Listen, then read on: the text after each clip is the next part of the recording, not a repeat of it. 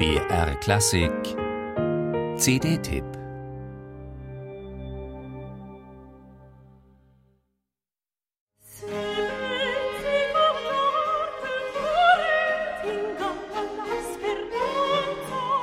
Der Böhme Jan Dismas Selenka, der 35 Jahre lang in der Kapelle am Sächsischen Hof in Dresden wirkte, gehörte lange zu den vergessenen Barockkomponisten.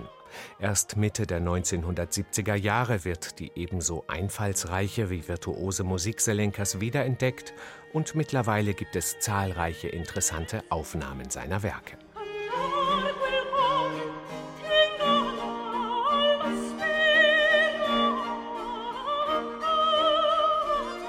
Den 1679 geborenen Geiger und Kontrabassisten angesichts seiner hervorragenden Instrumentalmusik als tschechischen Vivaldi zu bezeichnen, scheint verfehlt. Eher hätte er den Titel eines böhmischen Bach verdient denn Selenkas zahlreichen katholischen Messen und Oratorien, Psalmvertonungen und Requien, die er für den Dresdner Hof komponierte, sind mehr als nur aller Ehren wert. Besonders die späten Messen sind spannend, düster, expressiv, funkelnd und elegant. Sein Wiener Kompositionslehrer Johann Josef Fuchs hat ihm vieles beigebracht und er hat ihn deutlich übertroffen.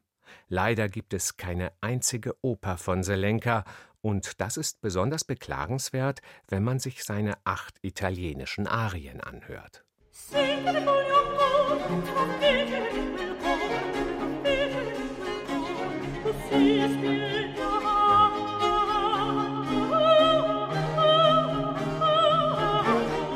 Diese italienischen Arien, über deren Librettisten man so gut wie nichts weiß, waren nämlich ein musikalisches Bewerbungsschreiben von 1733 um die Stelle des Vizekapellmeisters. Die hatte Selenka schon einmal kommissarisch inne, nachdem Johann David Heinichen gestorben war. Doch dann kam das Operngenie Johann Adolf Hasse zusammen mit seiner berühmten Frau, der Primadonna Faustina Bordoni, und wurde erster Kapellmeister in Dresden, ausgestattet mit einem Stargehalt, das zehnmal höher war als das von Selenka.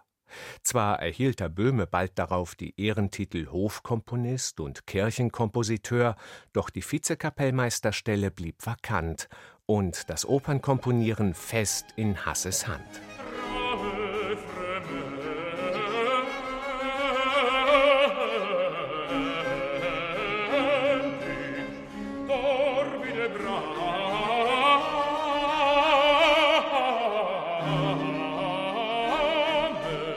Gegen diese hochkarätige Konkurrenz konnte sich Selenka einfach nicht durchsetzen.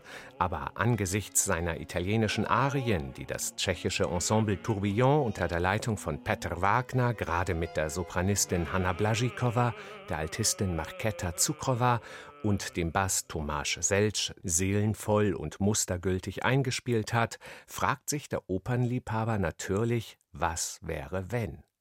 Dass Selenka, der vermutlich nie in Italien war und Italienisch kaum beherrschte, kleine Schwächen bei der Textvertonung offenbart, sei geschenkt, denn groß ist er in der Behandlung unterschiedlicher Affekte und seiner raffinierten kammermusikalischen Orchestrierung, auch wie Selenka virtuos die Gesangsstimme führt und effektvolle musikalische Wendungen findet, ist beeindruckend.